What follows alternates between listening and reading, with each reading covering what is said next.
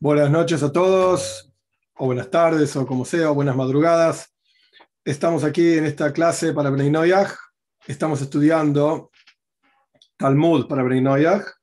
Probablemente hoy sea la última clase de este curso, de este periodo, porque Dios mediante, si apretamos un poquitito, un poquitito el acelerador, y creo que vale la pena, eh, podemos terminar la sección que nos toca de Talmud, que tiene que ver con Bnei Noyaj, y al final Dios mediante, si nos da el tiempo, voy a, hacer, voy a, voy a traer otro lugar del Talmud en donde menciona sobre otra cuenta, otra forma de ver las mitzvot, los preceptos de Bnei. Entonces, vamos a aprovechar el tiempo y vamos a comenzar. Estamos en 59b de la Gemora en Sanedrin y brevemente, para meternos en el tema, en 59a, al final, final de la página, habíamos mencionado una frase de Rabbi Yossi Hanina. La frase de Rabbi Yossi Hanina era que todos los preceptos que le fueron dados a Bnei Noyach y después fueron repetidos en el monte Sinai, las Zev y los Zenemru fueron dados para los dos, tanto para Bnei Noyach como para el pueblo de Israel.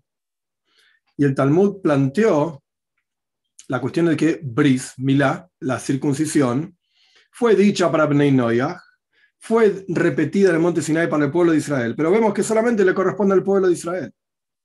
Entonces puede ser, oh, Rabbi Yosef Hanina está mal con su frase, que toda mitzvah que fue dicha y repetida el pueblo de Israel es para los dos, o eso está mal, o algo raro hay.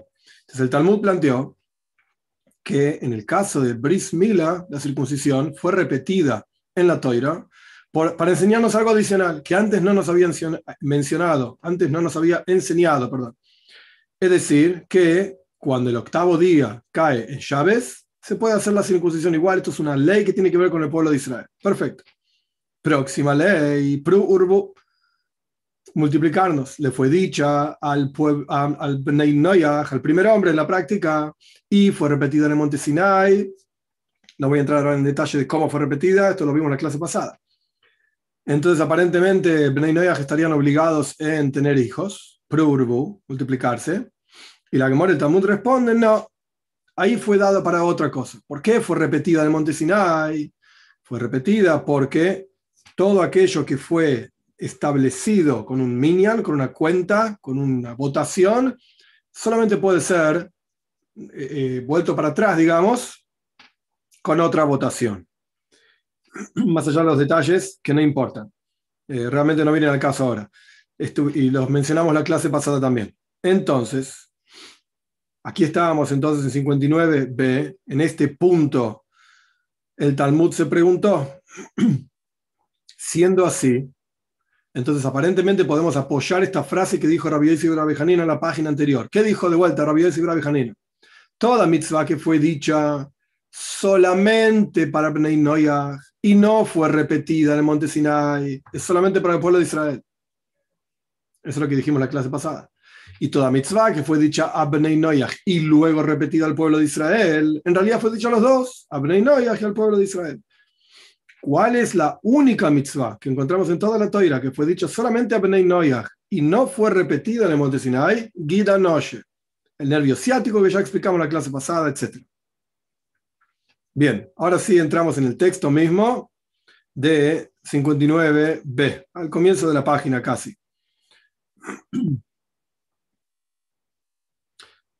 Ok, siendo así, ya que me cuestionamos el bris, la circuncisión, que aparentemente fue dicha tanto a Bnei Noyas como al pueblo de Israel, pero en realidad solamente para el pueblo de Israel, porque fue repetida por una cuestión.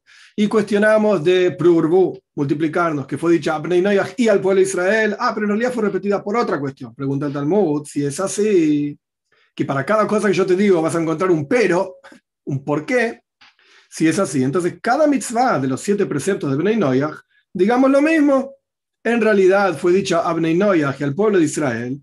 ¿Por qué fue repetido al pueblo de Israel? No porque en realidad le corresponde a Bnei Noyach y al pueblo de Israel. Son solamente del pueblo de Israel. Bnei Noyach tienen cero mitzvot, como expliqué en la clase pasada. Y cada vez que se repitió una mitzvah en el monte Sinai, que ya fue dicha, es por alguna razón, con un pero, un porqué, una vuelta, la otra vuelta, una vuelta de rosca, etc. El Talmud responde, no, no, no, no, no, de ninguna manera. No es así.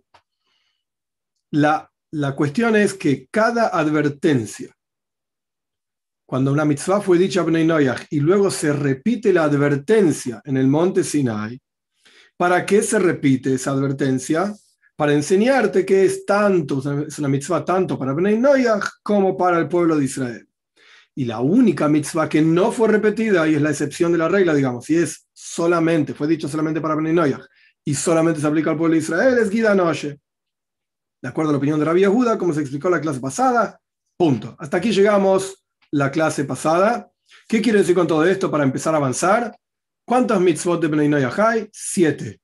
Paréntesis, más adelante vamos a ver otro número. Pero hasta ahora en, nuestro lugar en el Talmud son siete. Después voy a explicar porque digo en este lugar, en el otro lugar. Ya vamos a ver. Paciencia. Sanedrin, son siete mitzvot. Ahí encontramos que bris y, o sea, la circuncisión, y eh, prurbu, multiplicarse, tener hijos, etc., fue dicha y repetida en el Monte Sinai. Esos dos mitzvot por una razón particular fueron repetidas. No para enseñarte la mitzvah, fueron repetidas por otra cuestión. Entonces, pregunta el Talmud, ok, si es así, que la toira tampoco repita, ahora explico que si es así, si es así, que la toira tampoco repita la circuncisión y tampoco repita multiplicarse, tener hijos. Es decir, si en la práctica circuncisión y tener hijos son solamente del pueblo de Israel, entonces la toira tendría que haberla dicho, digamos, a Bnei no repetirla en el monte Sinai, y claramente hubiésemos sabido que solamente le corresponden al pueblo de Israel. ¿Por qué la toira los repite? La, la que responde una respuesta muy simple. Estas dos mitzvot, circuncisión y eh, multiplicarse, fueron repetidas por una razón concreta. Como ya explicamos anteriormente y la clase pasada también, brismila para enseñarte que se puede hacer en llaves la circuncisión, si cae el octavo día, y prurbu, multiplicarse para enseñarte que aquello que fue decretado con una votación, tiene, se necesita otra votación para sacar el decreto. Pero la mitzvah de Gida Noche, el nervio ciático, es la única que no fue repetida para nada, en absoluto. La única vez que fue dicha fue, digamos, a Bnei de acuerdo a la opinión de Rabbi Yehuda. Entonces, ¿qué conclusión tenemos hasta acá? ¿Cuántos preceptos tiene Bnei Noyach? Siete, los siete que ya conocemos. Y Bris Mila no es para Bnei Noyach, y, Bris, y Prurbu o sea, la circuncisión no es para Bnei y multiplicarse tampoco es para Bnei Punto. Pero ahora el Talmud plantea otra, otra cuestión, otra respuesta, digamos. Nosotros hasta acá pensamos que Bris Mila, la circuncisión, fue dicha a Bnei Noyach, subrayo, Bnei Noyach, es decir, a toda la humanidad. El Talmud plantea que en realidad no. No me vengas a decir que la circuncisión fue dicha a Bnei Noyach y luego repetida al pueblo de Israel y por lo tanto aparentemente le corresponde a Bnei Noyach y al pueblo de Israel, según lo que dijo Rabbi Yossi Hanina en la clase pasada. La respuesta es no. La circuncisión nunca fue dicha a Bnei Noyach. ¿Ah, no? ¿Cómo es? ¿A quién le fue dicha? Vamos a ver. Si querés te doy otra respuesta. La circuncisión de entrada le fue dicha solamente a Abraham, no a toda la humanidad, solamente a Abraham a él se le advirtió el tema de circuncisión, como le dice la toira, y vos, tú, Abraham, este pacto cuidarás, vos y tu descendencia, o tú y tu descendencia, tras de ti, por todas las generaciones. Tú y tu descendencia tienen que cumplir la, la cuestión, digamos, de circuncisión. El resto de la humanidad, no. Solamente tú y tu descendencia, el resto de la gente no. Si esto, entonces, esta sería la razón por la cual el bris, la circuncisión, fue repetida en el monte Sinai. No es que fue repetida, nunca fue dicha a Bnei solamente Abraham. Y cuando fue dicha en el fue dicha para que sepamos que en el octavo día se puede hacer el bris, aunque sea llaves, o lo que sea, o para enseñar la mitzvah, no importa. Paréntesis, que no está en el Talmud, que es un poco de lógica, al respecto de Prurbu, de multiplicarse y tener hijos, la, la Gemara no plantea ninguna otra cuestión. Esa evidentemente fue dicha a Bnei fue repetida para el pueblo de Israel, pero fue repetida no para enseñarte que también Bnei Noyach tienen esta mitzvah de multiplicarse, tener hijos, sino solamente para decirte que toda ley que fue puesta con una votación se requiere de otra votación para deshacerla. Pero sobre el bris, sobre la circuncisión, evidentemente la Gemora, el Talmud tiene una buena pregunta. Fue dicha solamente a Abraham, y cuando fue repetida, entre comillas digo repetida en el monte Sinai, no es que fue repetida, fue enseñada, porque nunca fue dicha a Bnei Noyach. Entonces no vengas a pensar que la circuncisión fue dicha a Bnei Noyach y al pueblo de Israel. No, nunca fue dicha a Bnei Noyach. Pregunta el Talmud, siendo así, que nunca fue dicha a Bnei Noyach la circuncisión, los hijos de Ishmael, paréntesis, Bnei Ishmael, los hijos de Ishmael son los árabes de hoy en día, así se traen diferentes farim, libros, etc. Los hijos de Ishmael deberían tener, deberían estar obligados a circuncidarse, porque son hijos de Abraham, son descendientes de Abraham, Ishmael era un descendiente de Abraham. Entonces, ok, no fue dicha a todos los Bnei Noyach la circuncisión, pero sí fue dicha a Abraham, entonces los Bnei Ishmael están obligados a tener bris, circuncisión. Responde el Talmud, una frase muy interesante. La Teira dice, a Abraham, Dios le dice a Abraham, porque, traducción literal, en Yitzhak estará tu descendencia. Quiere decir que la descendencia de Abraham, espiritualmente hablando, no es Ishmael, es Yitzhak. De hecho, en otro lugar, no aquí, el Talmud dice, Ishmael Yatzamimeno. Salió Ishmael, como que no es parte de la descendencia real de Abraham, Ishmael. Pero bueno, siendo así, si Yitzhak es la descendencia de Abraham, y Abraham tiene que hacerse la circuncisión él y toda su descendencia, pregunta el Talmud, los hijos de Esav entonces, toda la descendencia de Esav, que en general se identifican con Roma y toda la, la sociedad moderna y qué sé yo, tendrían que hacerse el bris tendrían que hacerse la circuncisión porque son descendientes de Abraham. Responde el Talmud, otra frase famosa, interesante. El, el versículo dice, porque en Yitzhak llamaré tu descendencia. En Yitzhak significa parte de Yitzhak, no todo Yitzhak. Dentro de Yitzhak está también la descendencia de Abraham. Quiere decir que Jacob es la descendencia de Abraham, pero Esav no. Esta es la frase talmúdica. Dicho esto, Rabbi Shaya presenta otra contradicción, otro problema. Entonces ahora tenemos que solamente Abraham e Yitzhak y Jacob y de ahí en adelante tienen que hacerse la circuncisión. Nunca fue dicha a Bnei Noyach. Entonces cuando fue repetida en el monte Sinai, no es que fue repetida y por eso hay que pensar si también Bnei Noyach tienen que hacerse la circuncisión o no. No olvídate, nunca fue dicha Bnei Noyach. Pero siendo así, tenemos otro problema. Los hijos de Ketura, Ketura era la segunda esposa de Abraham. Después de que fallece Sara, Yitzhak va a buscar una esposa para Abraham. Nuestros sabios dicen que en la práctica Ketura era Hagar, era la esposa, madre de Ishmael, la esposa anterior de Abraham. Pero más allá de esta cuestión, Ketura era una segunda esposa de Abraham. Esto nadie lo duda. Entonces, los hijos de Ketura no deberían tener circuncisión. ¿Por qué? Porque dijimos que Abraham tiene que tener circuncisión, Yitzhak tiene que tener circuncisión, eh, tiene que tener, perdón, eh, Jacob tiene que tener circuncisión, pero Ketura y sus hijos, bueno, Ketura era una mujer, por supuesto, pero los hijos de Ketura no caen dentro de la descendencia de Abraham, entonces no deberían tener circuncisión.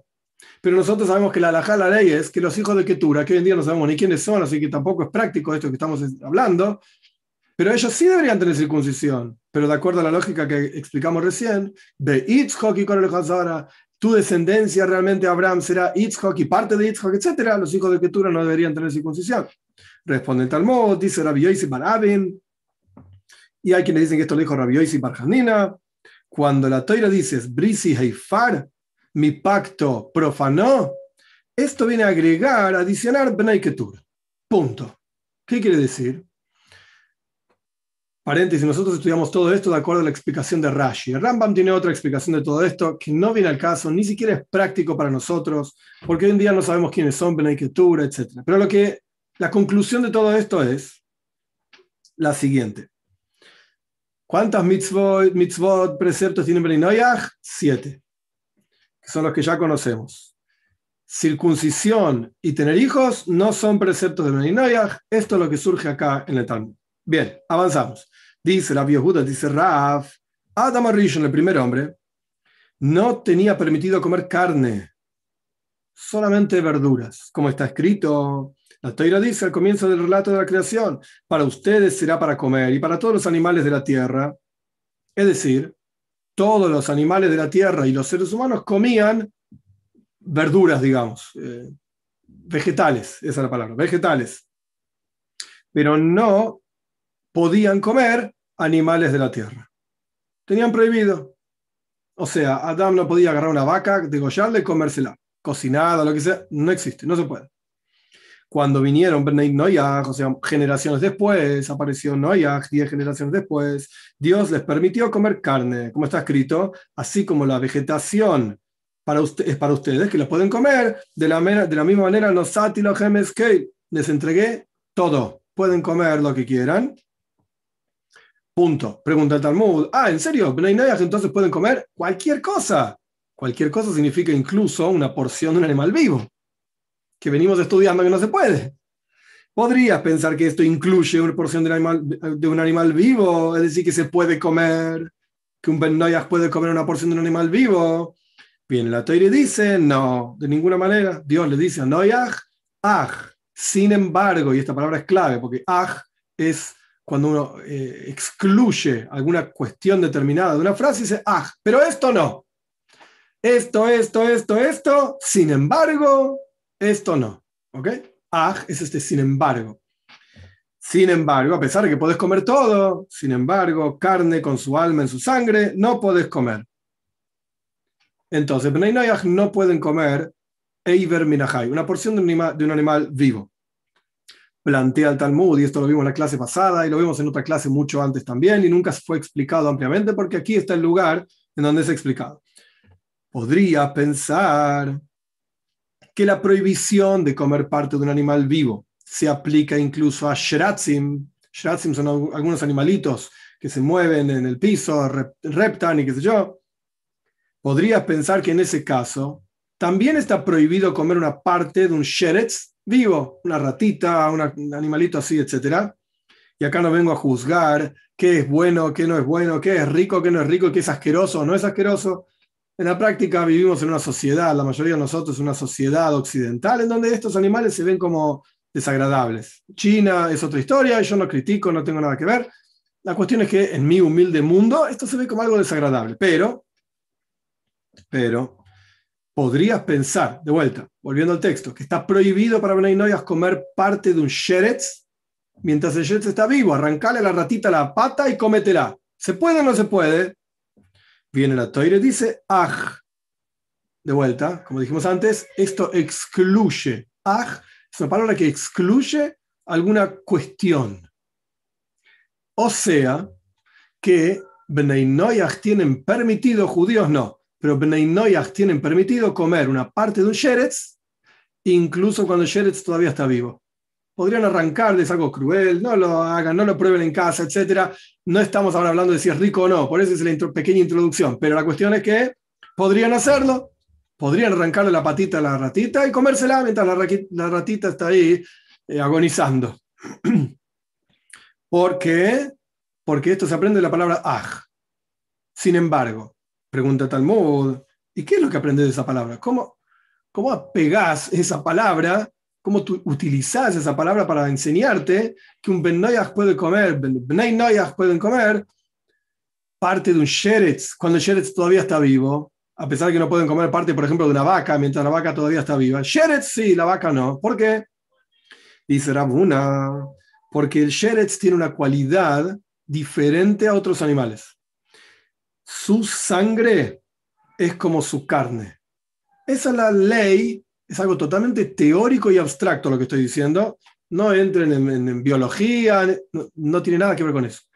Puramente teórico y abstracto, y tampoco es práctico, porque no lo, no hacemos esto en la práctica, pero ¿cuál es la característica de un sheretz? Alágicamente, legalmente, un sheretz, su sangre es como su carne. Entonces, Eiber Minahai, una parte de un animal vivo no se puede comer para Benay Noyach, cuando la carne es carne y la sangre es sangre. ¿Un Benayas puede comer sangre de un animal? Sí. Como hablamos en la clase pasada también. ¿Pueden comer parte de un animal vivo? No. Ah, pero si es un sheretz, sí. Aunque está vivo todavía. ¿Por qué? Porque es como si estuviesen comiendo sangre, no carne. Bien, ¿cómo dice esto el Talmud? Dice Rabhuna, un animalito que tiene su sangre separada, diferente de su carne. Esto excluye, excluye perdón, sheretz, sea lo que fuera que son animalitos chiquitos, etcétera, cuya sangre no está separada de su carne, es todo lo mismo. Es toda la misma cosa. Entonces, Benay Noyas pueden comer un sheretz. Para parte de un sheretz, cuando está vivo todavía, le pueden arrancar una parte, una parte y comérsela. Muy bien, no es algo práctico, ya expliqué, etc. Simplemente para dejar clara la cuestión, para judíos está prohibido esto. Porque la sangre también está prohibida. Entonces, sheretz no está prohibido por su carne, está prohibido por su sangre, para los judíos. Pero para Bnei no hay prohibición de comer sangre, entonces pueden comer parte de un sheretz vivo. Muy bien. Todo esto era dentro de la idea de que Dios le permitió a Adam Arishon comer al primer hombre solamente verduras vegetales y a Noyach le permite comer también carne. Plantea el Talmud una contradicción, una pregunta. La Toira dice, la dice que el hombre puede gobernar sobre los peces del mar o del agua, lo que sea. ¿Acaso esto no se refiere a gobernar para comérselos? Oh, entonces Dios le permitió al primer hombre comer también peces. Responde el Talmud, no señor. Dios permitió que el hombre gobierne sobre los peces para trabajar, para, para que trabajen los peces. Pregunta el Talmud, ¿y los peces sirven para trabajar? ¿Cómo haces un pez? ¿Cómo harás un campo con un pez? ¿De qué estás hablando? Responde el Talmud, sí, los peces sirven para trabajar también. ¿Cómo es esto que los peces sirven para trabajar? Como Rajba, Rajba es el nombre de una persona, un, un rabino. Rajba preguntó lo siguiente. Acá, la pregunta esta viene respecto de no se puede hacer trabajar a dos animales diferentes, con cualidades diferentes, bajo un mismo yugo. Por ejemplo, un toro y un burro. Por ejemplo, un toro y un burro. Porque el toro es más fuerte, el burro más débil, el toro más rápido, el burro, más lento. Entonces estás haciendo sufrir a ambos animales. No se puede hacer trabajo con dos animales de diferentes especies. Y Rajba preguntó en la yeshiva, en la casa de estudios, ¿qué pasa si vos dirigís una carreta pones una carreta con una, no me pregunten qué es esto que voy a decir ahora, con una isa y una shibuta. Isa es algún pez, no me pregunten cuál es, y shibuta es una especie de pez también, pero que anda por la orilla. Está fuera del mar, pero anda muy cerca del mar. Entonces agarras una carreta y la pusiste, la enganchaste la mitad de la carreta en una isa, la mitad de la carreta en una shibuta, y estás ahí andando, andando la carreta. Rajwa preguntó si aquí hay una prohibición de no eh, arar con un toro y un burro, si se refiere a toro y burro específicamente, o a cualquier dos especies. Entonces, por el hecho de que Rajwa preguntó esto, evidentemente existe hacer trabajar un pez. Bien, entonces avanzamos la Toira dice en el, relato de la creación, y los peces del cielo, que el hombre puede gobernar, pero los peces del cielo, qué bestia. Las aves del cielo, perdón. Las aves del cielo, que el hombre, quedé con el caso anterior, el hombre puede gobernar sobre las aves del cielo. ¿Acaso esto no se refiere a hacerlos trabajar, a comer? Perdón, que se los puede comer ¿Acaso esto no se refiere cuando la tele dice, las aves del cielo? ¿Acaso no se refiere que el hombre puede comer aves del cielo? Vos me dijiste que el hombre solamente podía comer vegetales. Claramente la tele está permitiéndole al hombre comer aves del cielo. Responde Talmud, no. El hombre puede gobernar sobre las aves del cielo para trabajar, igual que antes. Pregunta el Talmud, obviamente, la pregunta que cualquiera debería estar pensando, ¿y las aves sirven para trabajar? ¿Cómo haces trabajar una paloma? Más allá de la paloma mensajera, pero que haga un trabajo específico para vos? ¿Cómo haces? Responde el Talmud, sí, efectivamente, como preguntó Rabba Barrabuna. Rabba Barrabuna preguntó lo siguiente, interesante. Una persona que hace dash, dash significa trillar. Trillar es parte del proceso de extraer el grano del trigo, por ejemplo. Se tiran todos los trigos en el piso, antiguamente era así, hoy en día es diferente, pero se tiraban todos los trigos en el piso y se hacía pasar a una vaca o un toro pisoteando todo ese trigo y ese pisoteo separaba el, separaba el trigo de la, de la frecho, de la cascarita del trigo. Bien, la toira dice, otra prohibición, tenés prohibido ponerle un bozal al toro mientras está trillando. ¿Por qué? Y porque el toro ve el trigo y quiere comer. Y vos le pones un bozal y lo haces trabajar y le pedís comer, lo estás haciendo sufrir. La Torah prohíbe ponerle un bozal. Bien, hay montones de leyes al respecto de esto y detalles que no vienen al caso. La cuestión es que Rabba Barrabuna preguntó lo siguiente: una persona que trilla con pavos y gallinas. Pavos y gallinas. De acuerdo a la opinión de la y Yehuda, ¿está permitido o está prohibido? ¿Qué significa la pregunta de la Gemor, del Talmud? Aparentemente, por cuanto la teoría dice lo shoir, no podés poner un bozal al toro mientras está trillando. El toro trilla con las patitas de adelante, que lo llamamos brazos, y con las patas de atrás, que se llaman piernas. El toro trilla con las cuatro patas, pero dos son manos, digamos, y dos son piernas. Pero en, el caso, en ese caso está prohibido ponerle un bozal al toro. Pero en el caso de pavos y o gallinas, no tienen manos, tienen alas nada más. Y cuando trillan, no sé si sirve porque son muy livianitos, pero cuando trillan, trillan con las patitas nada más. Entonces, en ese caso, ¿le puedo poner un bozal a la gallina o no? ¿Le puedo poner un bozal al, pavo o no? Esto es lo que está preguntando Raba Barabuna. Perdón. Esto es lo que está preguntando Raba Barabuna. Del hecho de que Raba Barabuna pregunta esto, vemos que se puede hacer trabajar a un ave. Entonces, cuando Dios le dijo al primer hombre que gobierne sobre las aves del cielo, no era para comer, era para trabajar. Pregunta el Talmud otra vez, venía a aprender con todos los animales. Jaya. Jaya es un animal salvaje. Un león, un tigre, eso es una jaya. En la toira se habla de jayois y de behemois. Jaya es un animal salvaje, behemois es un animal doméstico. Llámese una vaca, una cabra, etc. Jaya es un animal salvaje. Entonces, la toira dice que el hombre, en el comienzo del relato de la creación, el hombre puede gobernar sobre Jaya, que repta sobre la tierra, que anda sobre la tierra. Y una Jaya, un animal salvaje, a nadie se le va a ocurrir que sirve para trabajar. Anda a agarrar un león y ponerle algo para trabajar, te va a terminar comiendo. Agarra un tigre. No, no, existe una cosa así. Entonces acá no me vengas a decir, ah, también la jaya sirve para trabajar. No, no sirve para trabajar. Encontraste que un pez sirve para trabajar. Encontraste que un ave sirve para trabajar. Mazeltov, perfecto. ¿Y qué haces ahora con la jaya? Con el animal salvaje. No me vengas a decir que se puede trabajar con esto. ¿No? Entonces, si Dios dijo que el hombre puede gobernar por sobre la jaya, sobre un animal salvaje, ¿para qué es? Para comerlo. Ah, entonces no me vengas a decir que el hombre solamente podía comer vegetales. También podía comer jayos. Podía comer animales salvajes. Responde el Talmud, una respuesta muy interesante.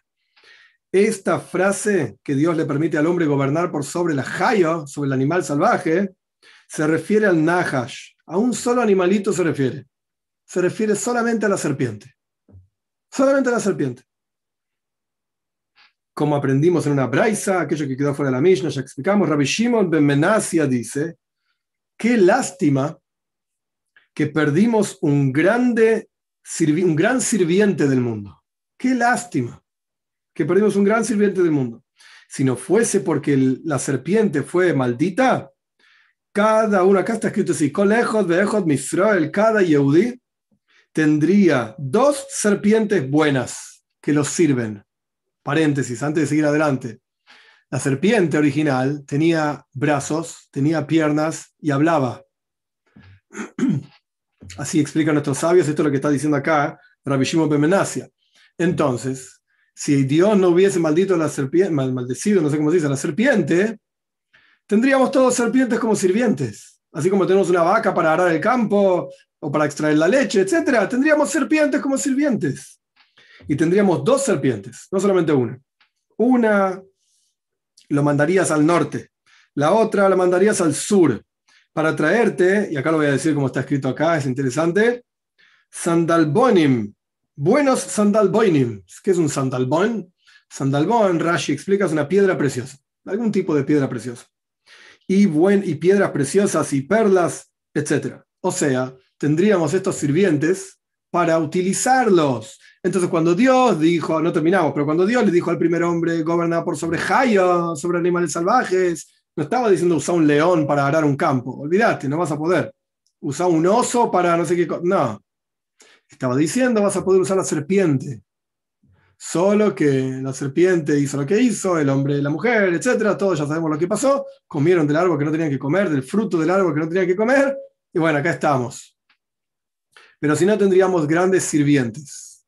Y no solamente esto, sino que le podés atar una, cintita abajo de la cola y la serpiente puede cavar tierra para tu jardín y para tu construcción, etcétera. O sea que la serpiente sería una gran, gran ayuda para el hombre, para el ser humano, quiero decir, pero bueno, en la práctica la cosa no se dio. Entonces, de vuelta, cuando Dios le permitió al hombre comer, solamente le permitió comer vegetales, no podía comer ningún animal. Plantea la Gemora el Talmud otra pregunta sobre este tema. Rabbi Yehuda ben Teima solía decir, el primer hombre estaba recostado. ¿Qué decir recostado? Antiguamente comían, imagínense eh, los dibujos de los romanos comiendo uvitas, así como medio recostados en una camita. Bueno, así comía la gente antiguamente. Entonces, el primer hombre estaba recostado en el Ganeiden, en el paraíso, y los malaje los ángeles, escuchen esta frase, los ángeles asaban carne para él. Hmm, entonces podía comer carne. Si los ángeles estaban ahí asándole carne, el tipo podía comer carne. Y le filtraban vino, paréntesis, ¿qué significa filtrar vino? Los vinos de antes, estamos hablando hace miles de años, eran espesos, realmente espesos, y había que mezclarlo con agua sí o sí. Hoy en día una persona que se compra un vino, no sé, yo no entiendo nada de vinos y ni siquiera me gusta mucho, pero esos vinos caros en Europa, yo que sé que cuestan mil euros, dos mil euros, se compró el vino de Francia, de no sé qué, los mezclas con agua y estás destruyendo mil euros que gastaste en un vino. Hoy en día no se mezcla con agua, pero antiguamente, y en la alajá aparece un montón, había que mezclar sí o sí el vino con agua, porque si no era una especie de bebida espesa, una cosa asquerosa, no se podía beber, era muy fuerte. Había que mezclarlo con agua sí o sí. Incluso parece que hay que mezclarlo con agua caliente también, no sé qué clase de bebida bebían, sea como fuere. Los ángeles le filtraban el vino al primer hombre para que tome algo rico, porque si no habrá sido una cosa horrible. Ahí es cuando fue que el Nahash, la serpiente, cuando vio que los ángeles le preparaban carne a este tipo y le filtraban el vino para que tome algo rico, para que beba algo rico, los ángeles vieron, eh, perdón, perdón, la serpiente vio esto, todo el honor que tenía el primer hombre y tuvo celos del primer hombre. Esto es lo que solía decir Rabbi Yehuda ben Teima. Pero vemos claramente que el primer hombre comía carne. Vos me dijiste antes que el primer hombre no podía comer carne. Los ángeles traían carne. Responde el Talmud. Ah, no, esa historia de Rabbi Yehuda ben Teima está hablando de carne que caía del cielo. Carne que caía del cielo. Pregunta el Talmud. ¿Qué? ¿Carne que cae del cielo? ¿Dónde viste carne que cae del cielo? Existe una cosa así. El Talmud responde, sí, hay una historia de carne que caía del cielo. Como la historia de Rabbi Shimon Ben La historia de Rabbi Shimon Ben es que una vez estaba andando en el camino y se encontró con unos leones. Estaba caminando y unos leones se le vinieron encima. Y obviamente, ¿qué hacen los leones? No, se comen lo que hay por delante. Y estaban rugiendo estos leones frente a Rabbi Shimon Ben para comérselo. Entonces Rabbi Shimon Ben dijo un salmo, 104. En el salmo dice,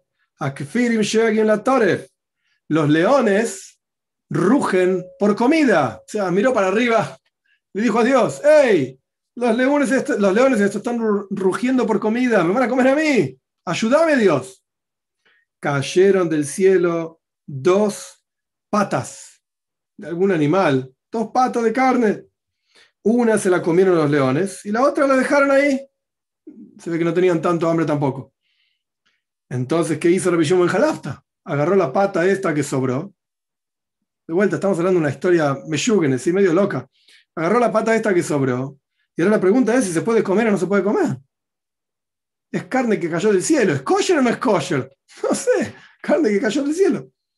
Entonces agarró la pata esta, la trajo a la casa de estudios y preguntó. ¿esto es impuro o, o es puro? ¿Qué es esto? ¿Se puede comer o no se puede comer? Puro o impuro en términos de kashrus, de, comida apropiada para que un yehudí coma, para que un judío coma. Le dijeron, no caen cosas impuras del cielo. Esa fue la respuesta. O sea, te lo puedes comer, carne que cayó del cielo. El cielo no trae nada impuro. Continúa el con esto terminamos, básicamente, ahora sí, una frase más, pero con esto terminamos la historia de que el primer hombre comía carne o no comía carne. Bueno, sí, comía carne que le caía del cielo, qué sé yo, pero no podía agarrar un animal y comérselo. Recién Noyaj lo podía hacer y con esto termina, falta una frase, la historia de Eiber Minahai. Eiber Minahai, una porción de un animal vivo, el Ben Noyaj no puede comer. Preguntó Rabbi Zeira de Rabbi Abahu. Ok, la carne que le cayó a Rabbi Shimon Mejalafta, no sé qué era, pero evidentemente era algo que se podía comer. No era impuro. Fíjese, la, frase que viene ahora es muy interesante. Eh, medio loca, pero muy interesante. ¿Qué pasa si cae una carne con forma de burro? El burro no es kosher, no se puede comer, es un animal que se pueda comer, no se puede consumir. Para judíos, Bnei sí puede consumir burro, pero el judío no. ¿Qué pasa, si, ¿Qué pasa si cae del cielo un pedazo de carne con forma de burro, de burro, que es identificable que es de burro? No, ¿se puede comer o no se puede comer? Le respondió Rabia Bau, sos un tonto, sos un tonto, literalmente, sos un tonto, sos un pájaro tonto.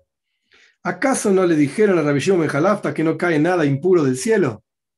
Entonces no puede caer una pata de burro que es impuro. No, tu pregunta no tiene sentido, no escuchaste la premisa. La premisa era que no cae nada impuro del cielo, entonces no va a caer nunca una pata de burro. Ok, con esto terminamos la historia de eh, Minahai, una porción de un animal vivo. Continuamos ahora con las últimas mitzvot de Bnei Noyach que aparecieron en el Talmud unas páginas atrás. Zain, si no recuerdo mal, 57b. Eh, eh, unas páginas atrás apareció. Rabbi Shimon dice que está prohibido comer, para perdón, no comer, para Benay está prohibido también la brujería. Kishu, brujería, para el pueblo judío está prohibido. La Torah dice, no puedes dejar viva una bruja, tienes que matarlos. Ahora, dice Rabbi Shimon que Benay también tienen prohibido todo el asunto de brujería. Pregunta el Talmud, ¿cuál es la razón de Rabbi Shimon? Porque está escrito, ahora pasamos a 60a, el último parrafito que vamos a estudiar, que tiene que ver con Bnei Noyach. La Teira dice, no podés dejar viva una bruja. Y al lado de eso dice,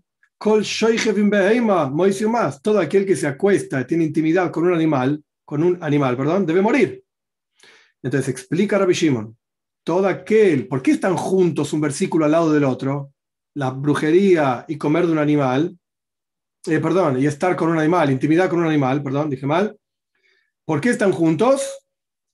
Porque toda persona que tiene prohibido tener intimidad con un animal, también tiene prohibido brujería. Y Ben tienen prohibido intimidad con un animal, entonces también tiene prohibido brujería. Esto es lo que plantea Rabbi Shimon. Entonces, ¿de acuerdo a Rabbi Shimon cuántas mitzvot son para Ben Ocho. Rabbi Elazar, Rabbi Eliezer dice, también tienen prohibido Bnei Noyach kilaim. Kilaim significa mezcla de animales o de plantas. Ahora vamos a ver. ¿De dónde salió esto? De hecho, el Rambam dice que estas dos cosas también están prohibidas. ¿De dónde salió esto? Dice Shmuel, es un versículo. El versículo dice, en Vaikra, es Hukoisai Tishmeru. Mis reglas, dice Dios al pueblo judío, mis reglas cuiden.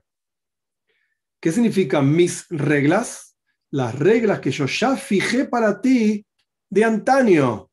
Abnei yo ya les di reglas. Esas reglas los judíos también tienen que cuidarles, cuidarlas. ¿Y cuáles son esas reglas? Continúa el versículo diciendo, tu animal no podés eh, mezclarlo en, entre especies. Un, caballo con una burra para tener una mula. No, Está prohibido.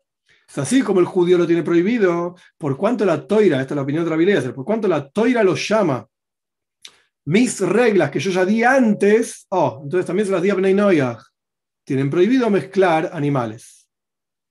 Paréntesis, ya que estamos hablando de esto, eh, me preguntaron, me preguntó mi hija, si no me equivoco, el otro día, si se pueden cruzar razas, por ejemplo, de perros o de gatos, no importa. Y la respuesta es sí, obvio, porque son todos perros o todos gatos. No se puede mezclar perro con gato. No sé si va a quedar embarazado el gato de la perra, no importa. Pero la, la cuestión es que el perro de raza A se puede mezclar con un perro de raza B, porque son todos perros. Es la misma especie, especie perro. El gato de raza A con el gato de raza B, ningún problema, son todos gatos. Lo que no se puede es mezclar un caballo, no se me ocurren otros ejemplos, yo no sé mucho de biología, pero un caballo con una burra, esto no está prohibido. A pesar de que la burra va a tener una mula, pero está prohibido. Yo no sé si una perra va a quedar embarazada de un gato. No tengo idea y no sé a quién preguntar y no viene al caso tampoco. Pero eh, la, burra sí va a quedar embarazada del caballo. Bueno, pero está prohibido igual. Y continúa la toira diciendo, así como está prohibido mezclar animales, especies, no razas, especies de animales, de la misma manera está prohibido no podés sembrar tu campo con semillas mezcladas. Continúa explicando, no terminamos. ¿Cómo es el caso con el animal? Está prohibido mezclarlo entre especies de la misma manera. Para Bnei para judíos y para Bnei de la misma manera tu campo está prohibido hacer arcava. Arcava significa literalmente montar. Lirkov es montar, pero está hablando, por ejemplo, agarrar un árbol de manzana, hacerle un tajo y meterle adentro un árbol de alguna otra tipo, alguna otra especie. No estamos hablando de otro tipo de manzana, estamos hablando de otra especie, una naranja. No sé qué es lo que crece, no me pregunten a mí, pero eso está prohibido hacer también. Está prohibido hacerlo. Y más aún, no solamente está prohibido hacerlo en general, sino que así como está prohibido, perdón, como es tu animal, está prohibido mezclarlo entre diferentes especies, tanto en la tierra de Israel como fuera de la tierra de Israel. De la misma manera, tu campo está prohibido sembrarlo con diferentes semillas, por ejemplo, agarrar semillas de eh, poroto y semillas de, qué sé yo, alguna planta, mezclarlas y sembrarlo todo juntos, eso está prohibido. para judíos está prohibido. Dice acá la Gemara el Talmud, tanto en la tierra de Israel como, como fuera de la tierra de Israel. Esto es algo para discutir ampliamente, ahora no es el momento para la discusión. Eh, en otro momento se puede hacer una clase específicamente sobre estas leyes, porque tienen muchos detalles eh, y no vienen ahora al caso todos los detalles. Eh, pero bueno, esto es lo que plantea el Talmud. Específicamente, mezclar, está prohibido mezclar animales de diferentes especies, está prohibido montar árboles o semillas plantadas todas juntas de diferentes especies. Entonces, ¿cuántas mitzvot de Bnei Noyah hay? Llaman nueve. Llaman nueve. Pregunta el Talmud. Ajá. Si vos aprendés un versículo que dice, es Hukoi Saitishmeru, mis leyes, dice Dios, cuiden, esas leyes de antaño y qué sé yo, y eso se refiere específicamente a no mezclar especies de animales y no mezclar especies de plantas, si es así, hay otro versículo, que el versículo dice, cuiden, dice Dios al pueblo de Israel, cuiden mis leyes y mis reglas. Es decir, reglas que yo ya, ya planteé para ustedes de antaño. Entonces, ¿sabes qué? Pero hay que cumplan todas las mitzvot. Al fin y al cabo, todas las mitzvot, las 613 son las reglas de Dios. Así como le está diciendo al pueblo judío que cumpla sus reglas, también tiene que cumplir todas las reglas. Entonces, responde el Talmud, no, no, no, no te equivoques. Una cosa es que agreguemos las que son por tradición agregadas, siete preceptos, nueve preceptos, y ahora vamos a ver en un minutito 30 preceptos. Ok, paciencia. Pero no me vengas a decir que son 613. De ninguna manera, no es así. Ah, ¿y cómo entendemos, el versículo que dice Jukoi Sai, mis reglas? Te explica el Talmud. Esto se refiere a las reglas de ahora. A las reglas de ahora. Las que yo les planteo ahora, Dios dice al pueblo de Israel, estas 603 ustedes tienen que cumplir. y las que planteamos de antaño, ustedes tienen que cuidar. Es decir, todos los preceptos que Benay Noyach tienen que cuidar, el pueblo de Israel también los tiene que cuidar. Como ya explicamos, no hay nada que está prohibido para Benay y permitido para judíos. No hay una cosa así.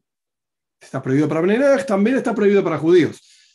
Pero leyes que uno tiene que cumplir los preceptos positivos, etcétera, son de los judíos, los 248 que les corresponden preceptos positivos, 365 prohibitivos, esto es exclusivo de los judíos, no tiene nada que ver con Bnei y hay siete preceptos, u 8 u 9 para Bnei Esto es, con esto terminamos 60A, en la página 60A de Sanedrin, todo lo que tiene que ver con las leyes de Bnei Ahora, hay otro lugar en la Gemara, en Talmud, y con esto vamos a terminar, digamos, de cerrar todo este curso, después pasamos a las preguntas.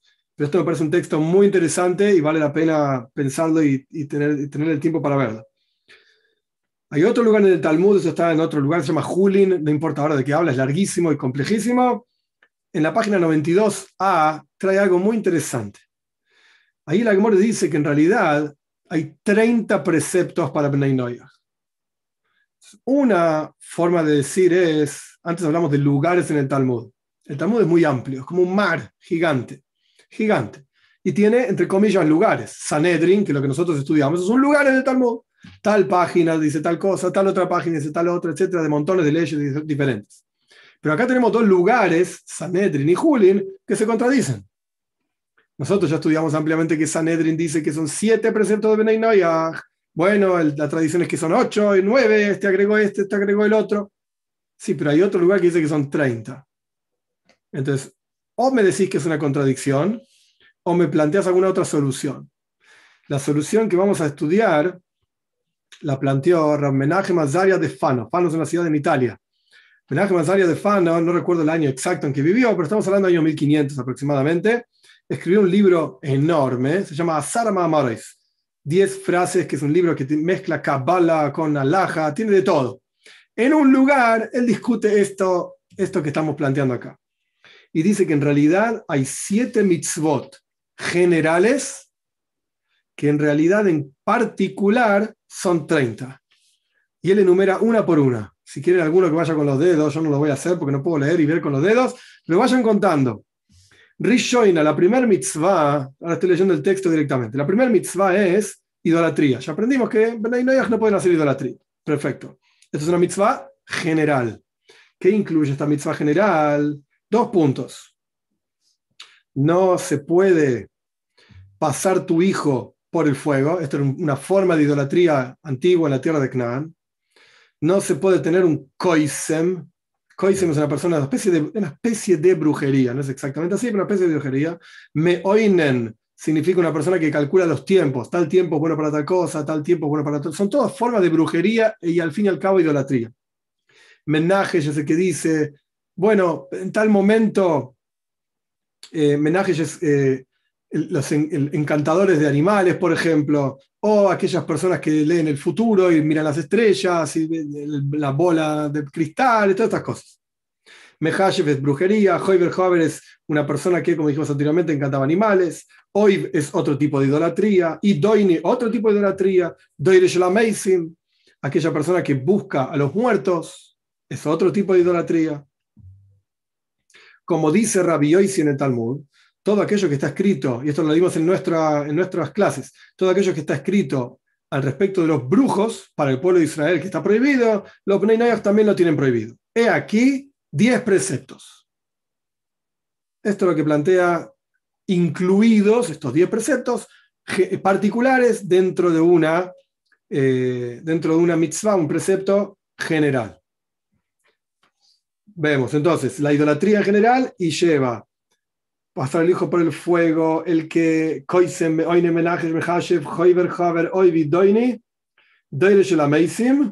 y bueno, idolatría en general, 10 preceptos.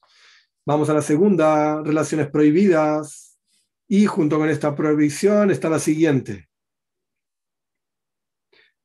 Pru, es decir, hacer frutos, paréntesis, según nuestro Talmud, no es una obligación de Bnei Según esta enseñanza, sí. Una obligación para Bnei tener hijos. Rebu significa, la segunda, tener muchos, no solamente uno.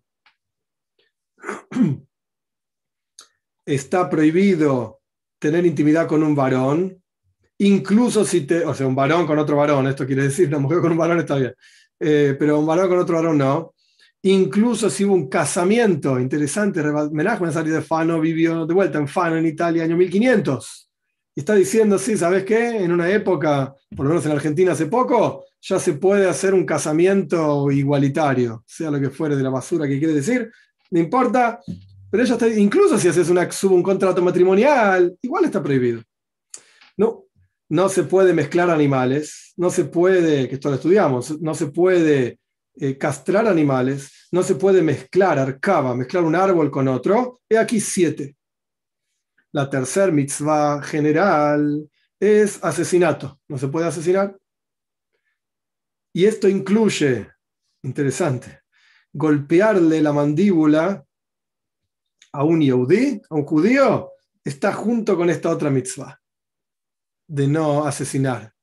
Así dice Azaria, estoy leyendo el texto. Cuarta, no se puede blasfemar, maldecir a Dios. El honor de la Toira, interesante, Benay Noyach tienen obligación de cuidar el honor de la Torah, sea lo que fuera que quiere decir, está dentro de esta mitzvah. Y también, escuchen esto, la Toira, estudiar la Torah que le fue dada a Bnei Noyach, es una mitzvah para Bnei Noyach la parte de la Torah que, tiene, que corresponde a ellos. Porque, continúa el texto, porque un Ben esto lo estudiamos, que estudia Torah con profundidad cuando se trata de sus preceptos, es como un Kohen Godel, es como un sumo sacerdote. Y aquí tres más. La quinta, el robo. La quinta era el robo, la mitzvah general. Y, interesante, e interesante, y esto incluye la prohibición de no estudiar en profundidad la Torá, que es herencia del pueblo de Israel. Porque estás robando. Esto lo estudiamos también. Y aquí dos más.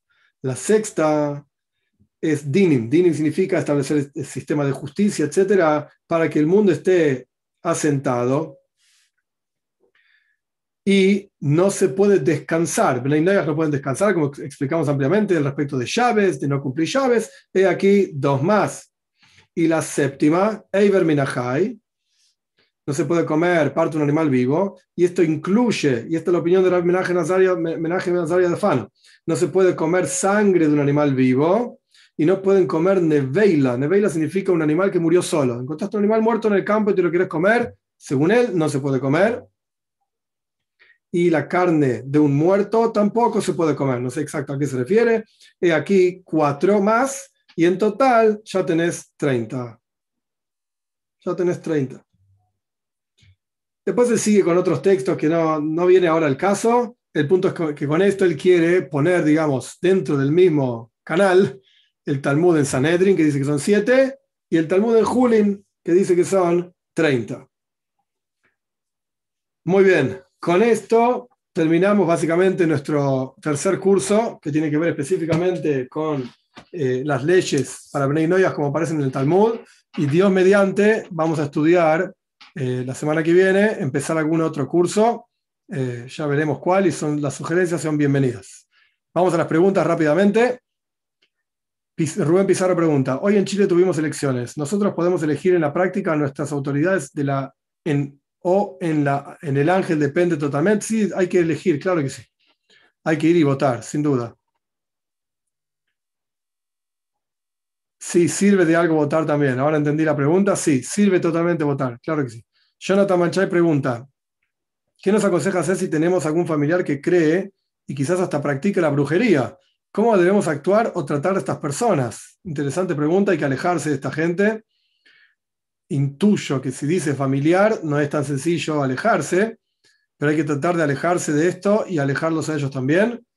Eh, nuestros sabios dicen que existe el concepto de eh, Ain mal de ojo, pero el concepto del mal de ojo tiene que ver específicamente con aquellas personas que se preocupan por esto. Aquella persona que no se preocupa por el mal de ojo no le afecta el mal de ojo. Si alguien puede ir copiando las preguntas buenas de YouTube, le agradezco. A Mauri Jiménez, ¿tiene un significado espiritual no comer animales impuros en los no judíos en gentiles este, permitido? No. Pueden comer lo que quieran. Hay un lugar en el Midrash que dice que Dios va a dar recompensa a los Bnei que no comieron jamón. O sea, cerdo en realidad, no jamón. Jamón es una parte del cerdo, cerdo. Pero ¿está permitido comer cerdo? Sí, totalmente permitido para Bnei José Torres Jiménez pregunta, Abraham hizo esto, entonces tomó Abraham a su hijo Ismael, todos sus siervos nacieron en su casa, todos comprados, correcto, el versículo. Luego concreta que el pacto solo será con Isaac, pero entonces Abraham hizo lo que le ordenó Dios, que era circuncidar toda su descendencia. Abraham no tomó en cuenta Génesis. Ok, la pregunta es interesante, José. Eh, la pregunta es interesante.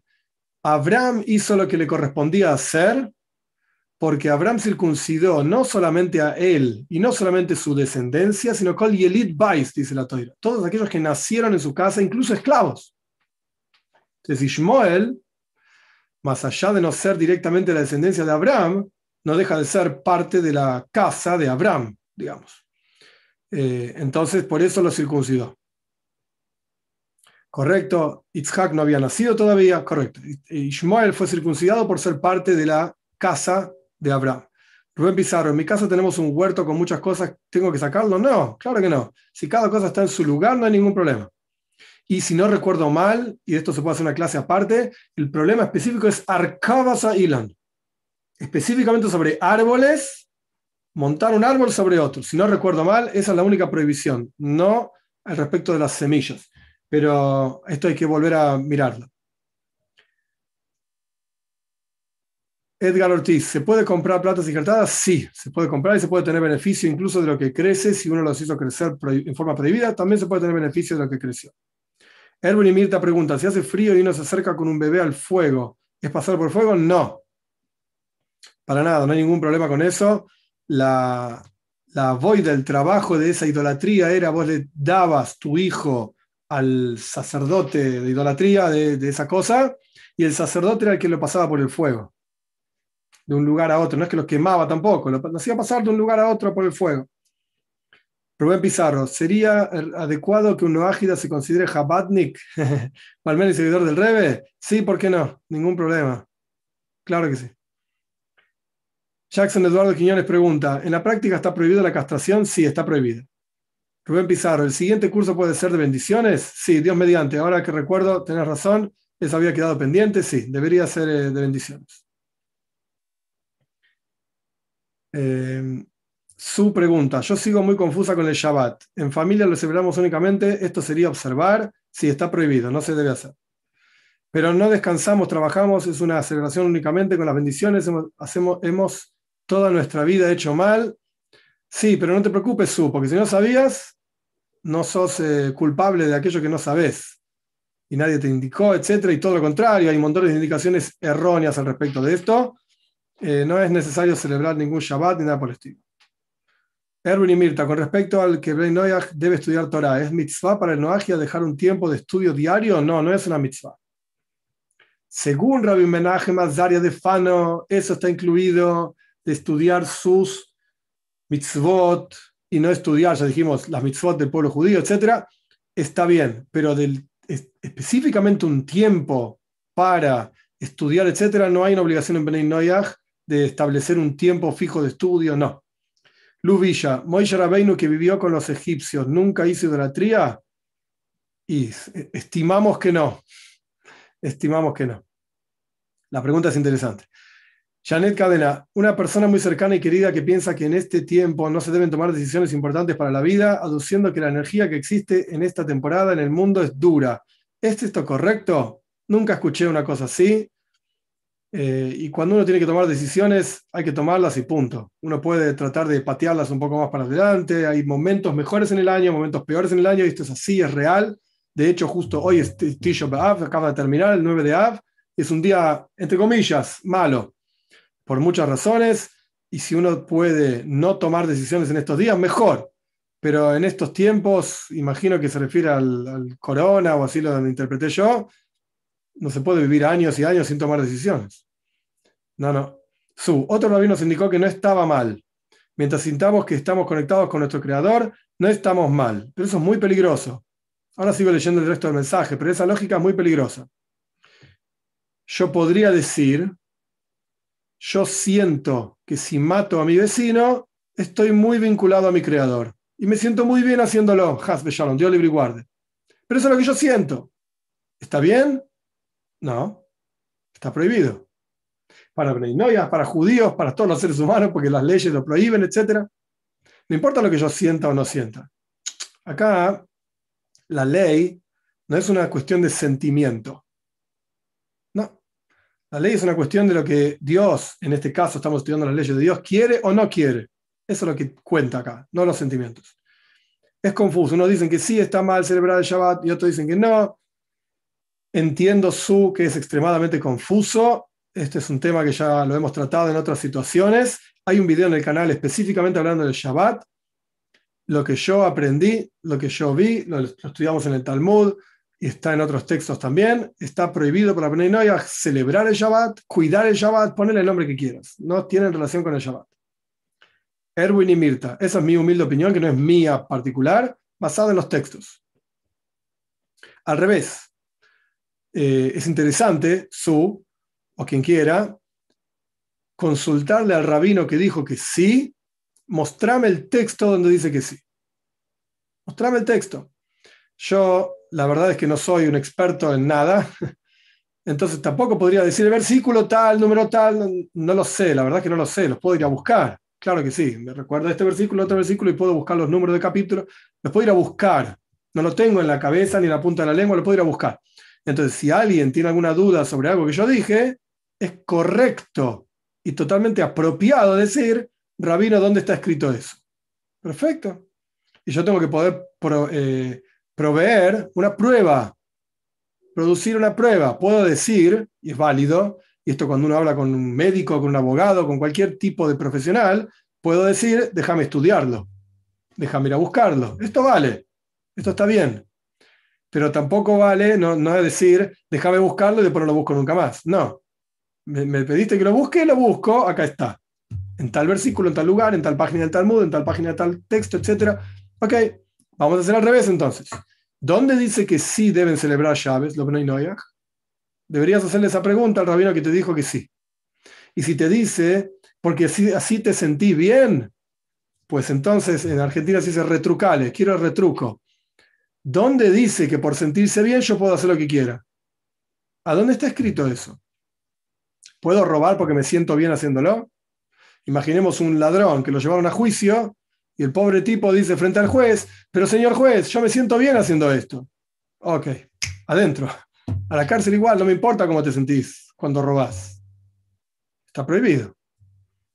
No es, no es lógica suficiente, y su no me malinterprete, no estoy yendo contra vos. Al revés, contra el rabino que dijo, sí, se puede, porque te guste, porque lo querés, hacelo. ¿Dónde está escrito eso? ¿Dónde dice eso? Erwin y Mirta, ¿por qué no habría de preocuparse del mal de ojo si en la misma Torah el pueblo de Israel fue cuidado de esto? ¿Para qué se les dio instrucción si simplemente no deberían preocuparse? Justamente, el, que el Talmud mismo dice que no se preocupa por esto no le afecta. Entonces, si uno va a vivir preocupado por esto, te va a afectar. No te preocupes por estas cosas. Kadosh Baruch Dios te protege, Dios nos aprecia a todos, no hay que preocuparse por estas cosas. Janet, otra persona muy cercana, ha estudiado y sigue los conceptos de Feng Shui. Escuché las palabras, pero no sé a qué se refiere. Una tendencia oriental que cree que la energía de colores, puntos cardinales, fechas de calendario, etc., está bien o sería inapropiado. Suena, suena inapropiado, pero no estudié el tema, así que no puedo dar una respuesta correcta. Eh, pero suena inapropiado. No, no. Rubén Pizarro, Val, gracias Rubén. Por favor, en las respuestas a las preguntas sugeridas por nosotros, ¿podría darme una oración para recitar cada día que voy a la tumba de mi padre? Por favor, salmos. Salmos es la mejor oración que hay. Todos los salmos son buenos, todos son apropiados. Eh, salmos, Teilim. Erwin y Mirta, ¿no hay alguna enseñanza que hable de que el noágida debe rectificar que Noah se haya embriagado y deba evitar el beber vino? Nunca vi una cosa así escrita. Nunca lo vi. José Torres Jiménez. Hola, EM, gracias. Gracias, José. En Mishpatim, en tal lugar, se explica lo que significa el toro. Se puede entender lo que significa el yugo, pero ¿qué enseñanza de cualidades se podría aprender del bozal? Interesante. La enseñanza básica, sencilla del bozal es, como yo dije, Tsar Balehaim. Tsar Balehaim significa causarle sufrimiento a animales. Salva Jaime, el Talmud dice, es una lógica bíblica y todos los seres humanos, pero judíos tienen prohibido causarle sufrimiento a los animales. Está permitido, por ejemplo, agarrar una vaca, degollarla y comérmela. con todos los procesos que correspondan de la sangre, no importa el detalle de callos, pero se puede comer vaca. Ah, estás haciendo sufrir, sufrir la vaca. La toira te permite. Dios dijo a Noyas que puede comer carne, puede comer carne, ¿qué problema hay? Pero hacer sufrir al animal por el hecho de hacerlo sufrir está prohibido. Entonces la cuestión del bozal es esta idea de hacer sufrir por hacer sufrir. Y esto se puede, se puede aplicar a la, a la vida cotidiana, digamos, en términos muy sencillos. ¿Cuántas veces uno hace sufrir a sus seres queridos o a otra gente, aunque no sean tan queridos? Si al toro, por tomar el toro es un ejemplo nada más, si al toro tenemos que cuidarnos de hacerlo sufrir, a un animal cualquiera, a otro ser humano, ¿cuánto más aún? José Torres, Cindy Gillen, gracias José. Saludos cordiales. Eh, mi inquietud, si tengo. un segundo. Mi inquietud, si tengo una mascota, ¿no la puedo castrar? No, no se puede castrar. No se puede castrar. Está prohibido castrar animales. Si ya lo hiciste, ya está. Ya lo hiciste, no, es cuestión de ponerse a llorar. Pero está prohibido. E incluso está prohibido darle a otra persona, por ejemplo, un veterinario. Yo me compro un gato y le llevo al veterinario para que lo castre, también está prohibido, porque yo estoy poniendo un obstáculo frente a otra persona. Él tiene prohibido castrarlo, o ella es lo mismo, tiene prohibido castrarlo y yo se lo estoy dando para que lo haga. Está prohibido. Rubén Pizarro, a veces estoy leyendo el Humash y me hablan, ¿qué hago? ¿Respondo a la persona o sigo la Torah? Responde a la persona. ¿Qué hacían los sabios en esa situación? Mi humilde consejo es que respondas a la persona. Los caminos de la Torah son todos agradables y sus senderos son pacíficos. Si vas a estar metido en tu estudio y vas a estar en otro universo, etcétera, hay una historia, una historia del Alter Rebbe con, el, con el, su hijo, el Mittel Rebbe. El Alter Rebbe fundó el movimiento Chabad, Shinor Zaman de El Mittel Rebbe, Deiber se llamaba, ese es su hijo, uno de sus hijos. Y hay una historia. El Alter Rebbe vivía, estamos hablando de, de Liadí, estamos hablando de un pueblucho en el medio de la Rusia blanca Vivían ahí en casa de madera, año 1790, por ahí, habrá ocurrido esta historia. Em, vivían en un planta baja y un primer piso. Y el Mittel Rebe estaba, el hijo estaba en la planta baja y había tenido un bebé. Y el bebé estaba en la cuna. Y el Alter Rebe vivía en el primer piso. Y estudiando Torah. Y la historia es que el bebé del Mittel Rebe se cayó de la cuna o algo por el estilo. Y se puso a llorar, como cualquier bebé que se pone a llorar y gritar porque le pasó algo, ¿sí? se habrá golpeado. El Mitter Rebe estaba tan metido en su estudio, concentrado, etcétera, que no escuchó a su propio hijo llorando. El Alter Rebe, o sea, el abuelo del bebé, estaba en el piso de arriba, también muy metido en su estudio, pero escuchó que había un bebé que estaba llorando. Interrumpió su estudio, bajó a planta baja, levantó al bebé, lo puso en la cuna, lo calmó, ¿sí? como cualquier padre calma, calma un nenito, y después fue a hablar con su hijo. Y le dijo que nunca podés dejar de prestar atención al llanto de otro Yehudi. Si vas a ser un rebe en el futuro, porque la práctica fue el próximo rebe, nunca podés dejar de prestar atención al llanto de un Yehudi. Ni que hablar que este era el hijo de él y el bebé, ¿sí? ¿Cuán eh, cuán involucrado en tus ocupaciones podés estar, que no vas a escuchar el llanto de tu hijo, un bebé, etc. Pero más allá de eso, la enseñanza es mucho más amplia, mucho más amplia. Entonces, eh, si te saludan, etcétera, estabas estudiando, lo correcto saludar, ser agradable. ¿cuándo se ayuna está prohibido fumar? Qué buena pregunta. En Yom Kippur está prohibido fumar porque no se puede hacer fuego en Tisha B'Av u otros ayunos, hay quienes permiten fumar y quienes prohíben fumar. ¿Se puede ayunar junto al pueblo judío por el Beis Hamikdash? Como poder se puede, pero no hay ninguna necesidad, ni ninguna mitzvah, ni ninguna virtud en hacerlo. Edgar Ortiz, ¿se puede esterilizar a los animales? Imagino que hablas de castrar. No, está prohibido castrar a los animales. Rubén Pizarro, muchas gracias por considerarnos esta idea difícil para el pueblo de Israel. Sí, que sea un buen día y una buena época para todos, no solamente para el pueblo de Israel, para todos los seres humanos. Y en la práctica, nuestros sabios dicen, ahora no recuerdo si es un Midrash, el Talmud, nuestros sabios dicen que si los seres humanos hubiesen sabido lo importante que era el Beis Hamikdash. Seres humanos, estoy hablando no judíos, hubiesen sabido lo importante que era el Beis Hamikdash, el templo, para ellos, no solamente nunca lo hubiesen destruido, obvio que ustedes, ninguno de los que está acá escuchando ahora ni después, nadie destruyó nada porque vivimos dos mil años después, no, estamos, no estoy diciendo esto, igual. Pero si los personajes que vivieron hace dos mil años hubiesen entendido y sabido lo importante que era el templo para ellos, no solamente no lo hubiesen destruido, sino que lo hubiesen protegido. Lo hubiesen protegido para que nunca sea destruido. Así que que sea rápidamente construido el tercer Beis Hamikdash, el tercer templo, para que estemos todos juntos en Jerusalén, como está escrito, que Asefo Gelamim Kulam Safa que Dios va a transformar, tornar hacia todos los pueblos con una lengua clara, Likro Kulam Hashem Hashem, para llamar todos en el nombre de Dios, Shem para, para servirlo a Dios, todos juntos, hombre a, hombro a hombro.